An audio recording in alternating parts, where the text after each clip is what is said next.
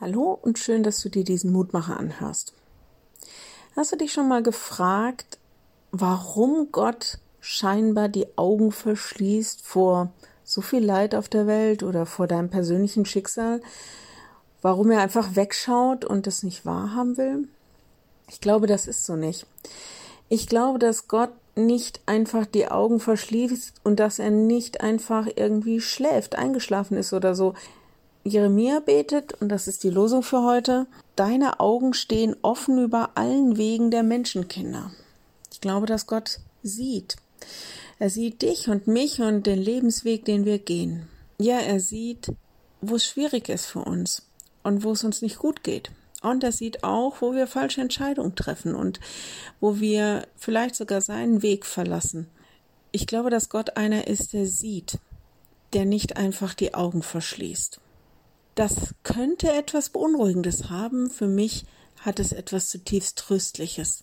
Auch deshalb, weil kurz nachdem Jeremia das betet, dass Gott sieht, er von Gott eine Antwort bekommt und da wird der Bund des Friedens neu geschlossen. Da sagt er, ich will ihn meinen Bund ins Herz geben.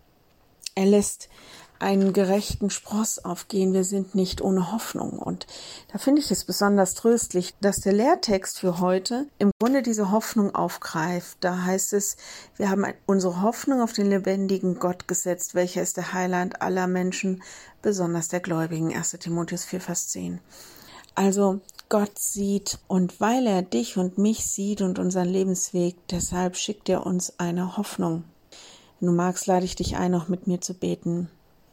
Hab Dank, lieber Herr, dass du uns siehst. Hab Dank, lieber Herr, dass du ja auch einfach weißt, wie es uns geht und einen Blick dafür hast, wie unser Lebensweg ein guter ist. Und ich möchte dich einfach bitten, dass du uns da immer wieder Hoffnung und Zuversicht ins Herz gibst, dass wir ja auch Augen für dich haben und für die Wege, die du mit uns gehen willst.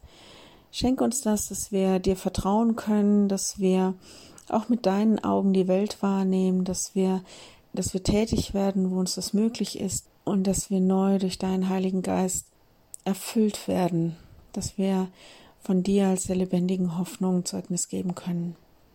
So sei du mit uns heute, sei du mit uns an Lieben, sei du bei allen Menschen, die dich brauchen, steh uns bei. Amen. Morgen ein neuer Mutmacher. Bis dahin, bleibt behütet. Tschüss.